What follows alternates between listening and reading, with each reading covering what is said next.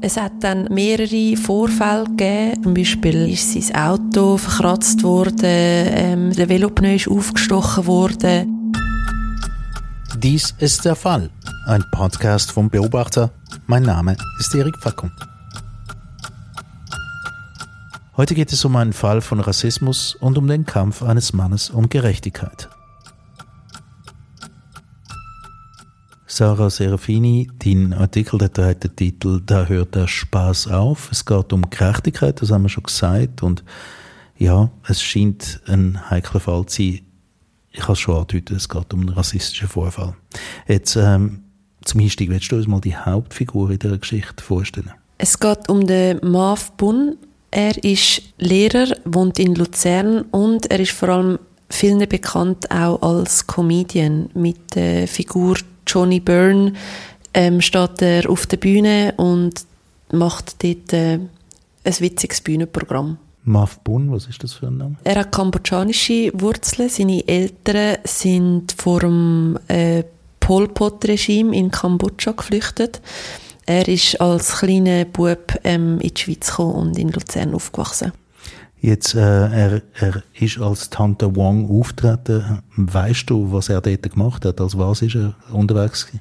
Ja, er parodiert äh, asiatische Frau. Eigentlich ist es ein bisschen unklar, was für eine Herkunft das jetzt könnte. Die Thailänderin sein, könnte die Kambodschanerin sein.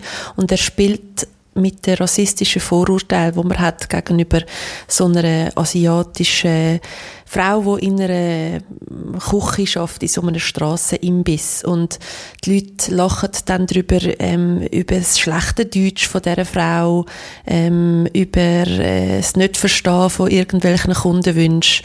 Und ähm, er hat offenbar mit dem Erfolg. Mhm. Das ist auf jeden Fall etwas, was wichtig ist für die Ereignisse, wo man jetzt darüber redet. Und um die geht es eigentlich wirklich. Es geht zurück auf den Sommertag im Jahr 2022. Was ist denn dort im MAF Bonn passiert?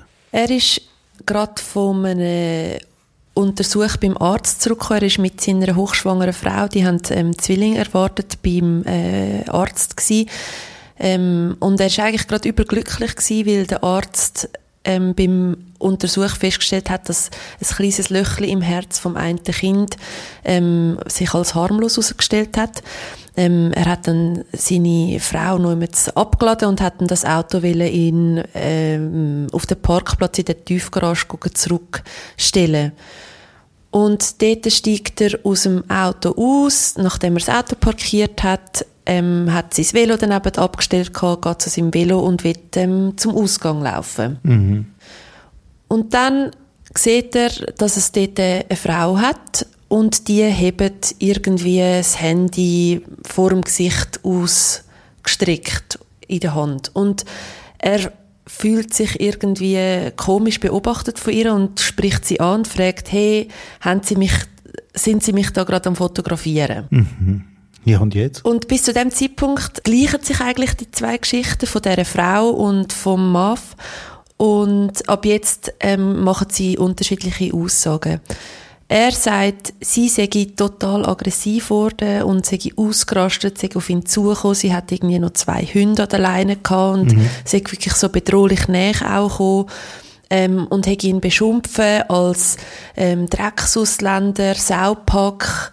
Ähm, er sei sicher der, der da in dieser Tiefgarage amigs gegen Autos aufbrechen.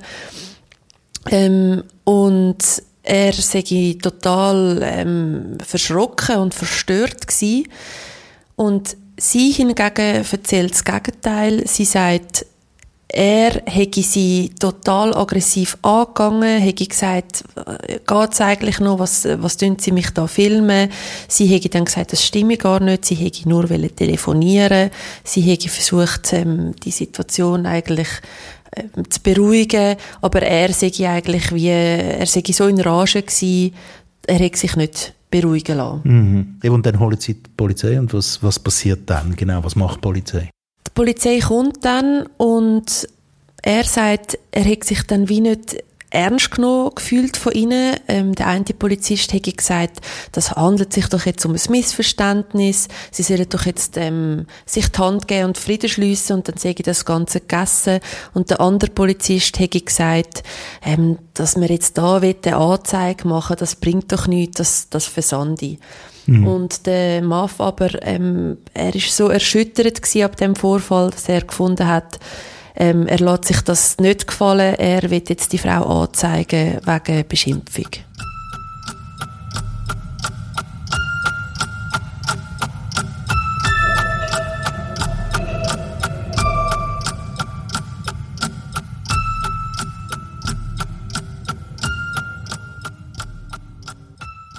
Katharina Sigrist vom juristischen Beratungsteam vom Beobachter. Eine unnötige Anzeige. Stimmt die Aussage oder nicht? Das wissen wir natürlich nicht. Wir hören es vom MAF aber trotzdem. Also unnötige Anzeige kann man natürlich nicht sagen. Also die Polizei ist verpflichtet, jede Anzeige an Hand zu nehmen und auf der anderen Seite, so Ehrverletzungsdelikte wie Beschimpfung oder üble Nachrede, die haben in den letzten Jahren extrem zugenommen und beschäftigen auch die Justiz. Und sie sind meistens halt sogenannte Vier-Augen-Delikte, also wo nur zwei Menschen da mitbekommen, was tatsächlich passiert ist. Und es kommt dann, ja, wenn man das dann wirklich durchzieht bis in alle Instanzen, meistens schon ein bisschen zu einer Versandung oder zumindest zu einem Freispruch. Mhm. Und da könnte man auch sagen, wahnsinnig grossen Aufwand und wenn, wenn man am Schluss eben bei einem Vier-Augen-Delikt einfach nicht genau weiß, was rauskommt dabei, dann ist viel Aufwand und weniger da. Das ist so und darum gibt es auch ab 2024 eine Gesetzesänderung ähm, dort kann man jetzt verlangen, dass die anzeigende Person muss einen Kostenvorschuss leisten mhm. bei Ehrverletzungsdelikt. Jetzt aber zurück zu dieser Geschichte. Also der, der MAF Bund der macht also seine Anzeige. Und was passiert dann? Er beharrt auf dieser Anzeige, macht die, wird dazu auch einvernommen, die Frau wird auch einvernommen und sie bekommt einen Strafbefehl und dort drin wird vorgeschlagen, dass sie eine Geldstrafe von fünf Tages Sätze an 390 Franken muss zahlen und ein Buß von 450 Franken. Mhm. Sie ist aber nicht einverstanden mit dem Strafbefehl und ähm, tut Einsprache ähm, erheben und dann kommt das Ganze vor Gericht. Mhm. Und dann vor Gericht passiert was? Vor Gericht wird sie dann freigesprochen und die Aussage von der Richterin ist genau das, was Katharina halt gesagt hat, ähm, in dubio pro reo, sprich, es gibt, es ist ein Vier-Augen-Delikt, es kann niemand bezeugen, was tatsächlich passiert ist, ähm, darum muss man die Frau freisprechen. Mhm. Also aus gesetzlicher Sicht ist das eigentlich nicht das normal? Nicht als normal, ja, würde ich auch so sagen. Mhm. Jetzt aber trotzdem etwas, was mich einfach noch Wunder nimmt. Hat sie denn gefilmt oder hat sie nicht gefilmt? Man hat keinen Film gefunden, man hat kein Foto gefunden. Das kann aber auch sein, dass sie das gelöscht hat oder es kann sein, dass sie das Handy einfach mal aufgekippt hat und noch nicht gefilmt oder gefotolt hat. Jetzt eben, wir haben, wir haben ein Urteil, die Frau ist freigesprochen worden, der Marv Bonn hat äh, auf seiner Suche nach Gerechtigkeit Unrecht bekommen, also man hat ihm gesagt, äh, stimmt nicht. Ähm, und das menschliche Empfinden gibt es natürlich auch noch, oder? Also man steht, man steht einem Gesetz gegenüber, und natürlich in dem Moment sagt, wenn du die, mm, die Beweise nicht aufbringen kannst, dann geben wir dir auch nicht recht. Ähm, du hast äh, ihn kennengelernt, also würdest du ihm Glauben schenken? Ich glaube ehrlich gesagt nicht, dass man so eine Geschichte erfindet. Mhm. Also auch was man sich da aufbürdet, mit so einer Anzeige, mit vor Gericht gehen, das machst du nicht freiwillig. Ich glaube nicht, dass er sich das im Kopf ausdenkt hat. Mhm. Ähm, das ist ein schöner Satz, der dort steht. Ein, Gerechtigkeit ein Wort, das vieles will, aber nicht alles kann, hast du geschrieben in dem Artikel. Ähm, können wir da so an Grenzen von einer Gerechtigkeit, auch wenn man die Empfindungen von einer Person muss glauben, Katharina? Ja, also da gibt es ja ein anderes Sprichwort, oder? Recht und Gerechtigkeit ist nicht dasselbe. Und mhm. es ist halt schon in vielen Fällen, wo man, ähm, ja, das muss vergegenwärtigen. Und das ist sicher einer davon. Jetzt eben, der Mav Bund, der hat, äh, der hat vorher als Bühnenfigur, als Tante Wong irgendwie sich selber auch lustig gemacht über rassistische Klischees. Ähm, man hat jetzt das Gefühl, das ist ein bisschen so ein, ein, ein Tropfen, wo es fast zum Überlaufen bringt, wo etwas zum Erscheinen bringt, wo quasi schon lange bei ihm Aufstau war. Ja, er hat mir auch erzählt bei unserem Treffen, dass er schon viel ähm, rassistische Übergriffe hat müssen erleben, dass es schon als Kind eben in einem Dorf, wo, wo man vielleicht auch sich nicht so gewöhnt ist, dass es Personen hat, die anders aussehen, ähm, dass er dort als Kind schon von der Polizei kontrolliert worden ist, dass man irgendwie Einmal hat er ein neues Velo bekommen und die Polizei hat ihn angehalten auf der Straße und hat ihn gefragt, woher er das schöne neue Velo hat. Ähm, oder andere Polizeikontrollen mit in der Altstadt, wo er sich hat müssen ausweisen, wo er irgendwie abtastet wird von der Polizei. Also auch äh, wirklich Demütigungen im öffentlichen Raum. Aber er hat das irgendwie wie nie so richtig hinterfragt. Ähm, warum das ihm das passiert und hat das auf eine Art auch nie so richtig schlimm gefunden. Mhm. Also sonst hätte er auch nicht vielleicht die Kunstfigur erfunden von der Tante Wong? Vermutlich schon. Er hat dann gesagt, dass so die ähm, Black Lives Matter Bewegung, wo die in die Schweiz übergeschwappt ist, nachdem der George Floyd in den USA von einem Polizist ermordet worden ist, dass das dort bei ihm das Bewusstsein für Rassismus oder auch für die eigene Betroffenheit so wachgerüttelt hat. Und dass das für ihn ein mega wichtiger Wendepunkt war, auch für die eigene Biografie. Mhm. Und wie geht er jetzt damit um? Also als, als, ist er noch als Komödiant tätig? Nein, ähm, momentan nicht. Wo dann die Pandemie kam, ist, hat er, äh, ist das ganze Bühnenprogramm abgesagt worden und er hat gesagt, das sei für ihn auch auf eine Art ein bisschen eine Erlösung gewesen, weil er wie auch gemerkt hat, er kann einfach auch mit seinem Programm nicht mehr vor die Leute stehen und ähm, hat sich wie auch angefangen damit auseinandersetzen, was mache ich eigentlich auf dieser Bühne. Ich präsentiere den Leuten die Klischees über ähm, asiatische Personen, ich lasse sie darüber lachen. Ähm, und aber, ich bin selber Teil davon. Und ich bin selber Teil davon und irgendwie ist es nicht okay. Mhm, mhm. Ähm, jetzt gibt es aber noch eine andere Geschichte, die dann gefolgt hat, die äh, ihn vermutlich auch noch weiter belastet hat, genau in der gleichen Richtung, und das ist die mit dem Bankkonto. Genau, die Bankgeschichte, die ist vor ein paar Jahren passiert. Ähm, dort hat er ein Bankkonto eröffnet ähm, und ist dann ganz äh, blöd angefahren worden auf dieser Bank. Er hat einen Fahrausweis dabei gehabt, was ein, amtliches Dokument ist.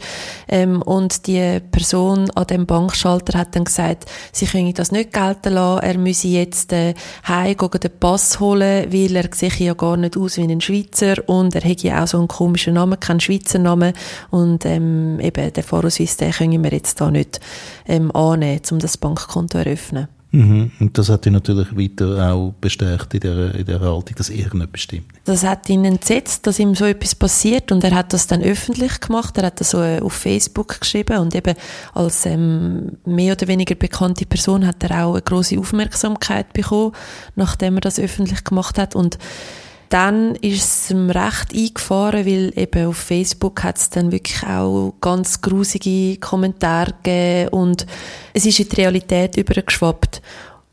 Und es hat dann nach dem Facebook-Post mehrere Vorfälle gegeben, wo seltsam war. Also zum Beispiel ähm, ist sein Auto verkratzt worden, ähm, sein Velo, der, der Velopneu ist aufgestochen worden, ähm, es sind verschiedene Sachen passiert, wo er aber nicht hat können auf eine bestimmte Person zurückführen. Also er hat auch Anzeigen gemacht gegen Unbekannt, aber die Anzeigen, die sind im Sand verlaufen. Aber er bringt das in Zusammenhang mit dem Facebook-Post, also dass er sozusagen dort äh, ähm, den Hass ähm, zu spüren bekommen hat, weil er ähm, sich als Rassismusopfer geoutet hat eigentlich. Und jetzt hat er angefangen, sich zu wehren. Und das braucht Mut und Durchhaltevermögen. Wie geht es ihm denn heute? Ich habe ihn ähm, sehr nachdenklich ähm, wahrgenommen und ähm, schon, dass ihn das Ereignis und auch jetzt die Gerichtsverhandlung, das Urteil ähm, recht beschäftigt. Er hat ja auch Einsprache gemacht ähm, und wird das jetzt weiterziehen. Ihm ist das wichtig, dass er irgendwie für die Gerechtigkeit kämpft, auch wenn er sich sehr bewusst ist, dass es schwierig ist, wie Katharina das gesagt hat, eben juristisch ist das Urteil eigentlich in Ordnung. Und die Beweislage hat sich auch nicht geändert, also von dem her. Nein, aber er hat sich da äh, ein Team von Anwälten genommen und er möchte jetzt da weiterkämpfen. Und das, er hat mir gesagt, auch für seine Kinder, er hat eben die Zwillinge und hat noch ähm, ein weiteres Kind, auch für seine Kinder, dass äh, er einfach wie ein, eines Tages möchte können sagen, ich habe alles dafür gemacht, damit solche Sachen nicht passieren können.